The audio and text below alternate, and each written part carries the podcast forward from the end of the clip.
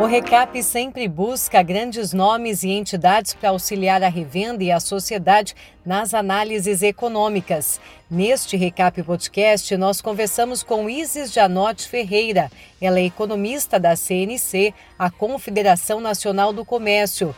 Também é contadora, mestre em economia, com 13 anos de experiência em macroeconomia e análise de conjuntura e cenários. Isis faz um balanço do que ajudou a termos uma previsão mais otimista na economia do Brasil. Ela destaca exportações, medidas de enfrentamento da pandemia e vacinação, mas com ressalvas sobre a inflação e as novas variáveis da Covid-19. Esse ano nós tivemos no primeiro trimestre um crescimento do PIB acima do esperado, acima de 1,2% no trimestre, com influência positiva das exportações, principalmente de commodities, do comércio e dos investimentos. As medidas de enfrentamento aos impactos é, da Covid na economia, como auxílio emergencial, o programa de manutenção do emprego e da renda, além do PRONAMP, foram fundamentais para garantir alguma capacidade de consumo e de pagamento de despesas pelas famílias e também para a sobrevivência das empresas. O aumento da frequência de pessoas na rua, ou seja, a redução dos índices de isolamento social, também ajudaram, tem ajudado nesse processo de recuperação da economia é, o que sem dúvida só está sendo possível com o avanço no processo de imunização da população em geral no Brasil. Então, de fato, é muito importante que a gente siga aí avançando no processo de vacinação das pessoas em geral.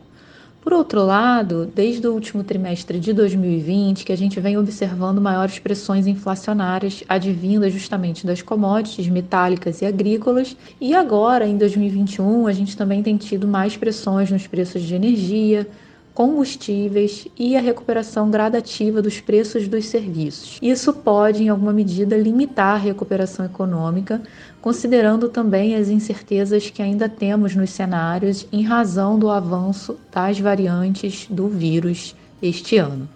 A economista da CNC também traz uma análise global, detalhando a questão do comércio exterior, impactos e previsões em relação ao dólar. A recuperação da economia internacional está acontecendo, porém de forma distinta entre os principais países e parceiros comerciais do Brasil. A China e os Estados Unidos lideram o processo de retomada, em que se fortaleceram as exportações para esses dois destinos, com destaque justamente às commodities como soja, milho, café, também o minério de ferro, o petróleo, as carnes bovinas e o complexo de açúcar e derivados. Os preços das commodities em alta refletem questões de oferta global, mas também o reaquecimento da demanda e acabam beneficiando o saldo comercial. Consequentemente, tendem a um desempenho positivo do comércio exterior esse ano. Mas as quantidades embarcadas, ou seja, os volumes exportados, também estão crescendo tanto dos produtos básicos, quanto dos semi-manufaturados, quanto dos manufaturados. E isso, juntamente com o crescimento dos volumes importados, ou seja, das quantidades que a gente importa, os termos de troca, que é um indicador que reflete o ganho de performance comercial externa do país, estão crescendo. Se recuperaram e já chegaram ao maior nível de 2011. Com o dólar, né, com o dólar mais elevado, também favorece, a gente também tem um favorecimento das receitas de exportação, mas por outro lado, dificulta ou encarece as importações, que são necessárias para a gente recompor os estoques domésticos e investimentos em equipamentos e máquinas. Além disso, a valorização do dólar também impacta indiretamente os preços internos e a inflação doméstica ao produtor e ao consumidor, como a gente tem visto recentemente em alguns índices, como o GPM. Então, tudo mais constante, a cotação do dólar, no entanto, não deve oferecer maiores preocupações esse ano,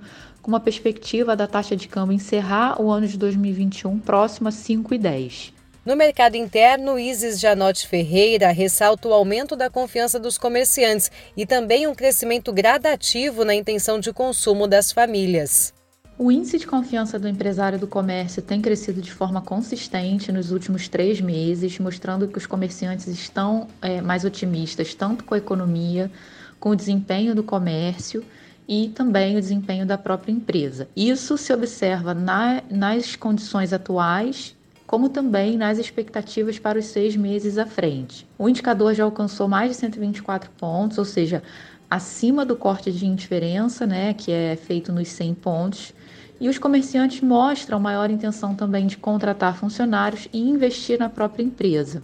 Isso ocorre pois a gente tem observado um desempenho positivo nos principais indicadores da atividade econômica doméstica, como por exemplo as vendas do varejo. Também uma recuperação gradativa nas vendas de serviços, além também da manutenção do auxílio emergencial, mesmo em menor, em menor valor esse ano, e também com o avanço do crédito ao consumidor. Isso tudo tem dado é, perspectivas mais favoráveis ao comerciante e tem influenciado o avanço do índice de confiança. Já a intenção de consumo das famílias é, também segue essa tendência de recuperação, embora o índice tenha levado um tempo maior, porque os comerciantes sentem mais rápido é, movimentos favoráveis e movimentos desfavoráveis na economia do que os consumidores. Mas a intenção de consumo das famílias também é, está em tendência de recuperação.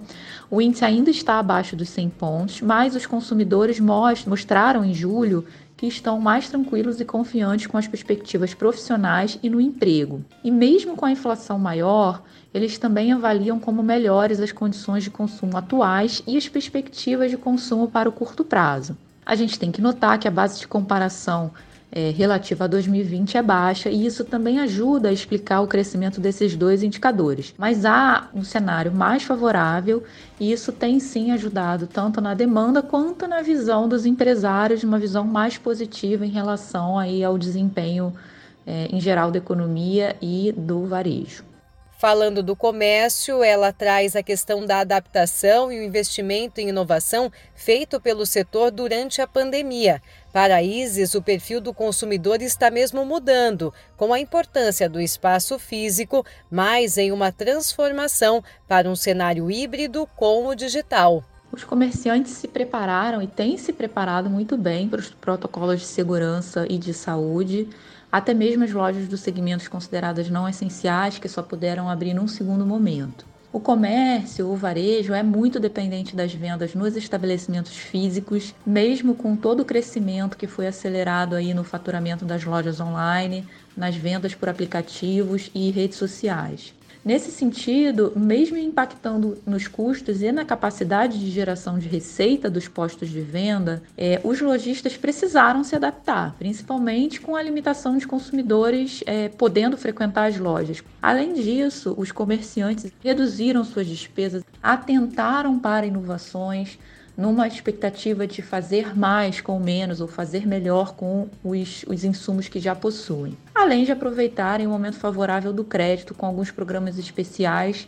Com isso, o comércio se recuperou mais rapidamente do que os serviços, o que é natural, já que os serviços essencialmente envolvem a aglomeração de pessoas. As vendas no varejo já superaram o nível anterior à pandemia e os serviços estão gradualmente nessa mesma dinâmica.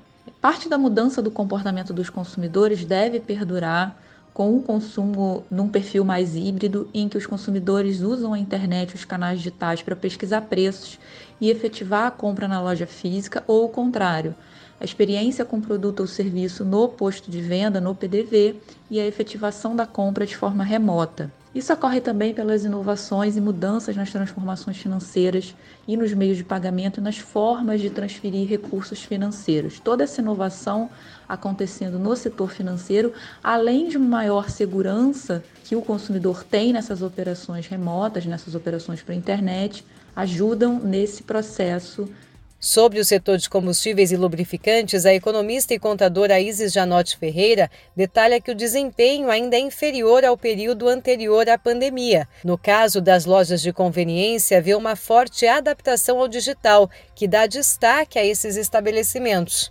O varejo tem se recuperado com muita distinção entre os segmentos pesquisados na, na, na pesquisa mensal do comércio do IBGE, ou seja, está havendo uma diferença muito grande de desempenho entre os segmentos do varejo. Embora o segmento de combustíveis e lubrificantes tenha sido considerado como essencial, o volume de vendas esse ano para o segmento ainda está 3,4% abaixo do nível observado em fevereiro de 2020. Imediatamente antes da pandemia. Então, o segmento de combustíveis e lubrificantes ainda está vendendo menos do que vendia antes da pandemia. Essa perda para o segmento, de fato, tem sido reduzida mês a mês, principalmente em razão da maior flexibilização do isolamento social e dos indicadores mais favoráveis de mobilidade. Gradativamente, o setor deve se recuperar com os cronogramas de flexibilização que estão sendo adotados nas principais cidades. Mas a gente destaca que ainda temos incerteza em relação aos impactos econômicos de novas variantes da Covid. O que também deve favorecer o setor é uma aceleração na geração de vagas no mercado de trabalho formal e a recuperação da renda dos consumidores em geral. Mas essas variáveis foram muito afetadas durante a pandemia, com o mercado de trabalho ainda se encontra bastante fragilizado e com taxa de desocupação muito elevada. As lojas de conveniência hoje competem com lojas de segmentos diferentes do varejo, como por exemplo tabacarias, lanchonetes, bares e até mesmo a venda de artigos de higiene pessoal. E com isso elas aproveitaram a rápida transformação digital e estão aproveitando a rápida transformação digital e a mudança de comportamento dos consumidores para canalizar as vendas também por aplicativos. E essa é uma tendência que deve permanecer após a pandemia. Para você ficar bem informado sobre o setor de combustíveis, economia, comportamento e tendências, continue acompanhando o Recap Podcast nas plataformas de áudio e também no site do sindicato. Gláucia Franchini para o Recap Podcast, abastecendo a revenda com informação em poucos minutos.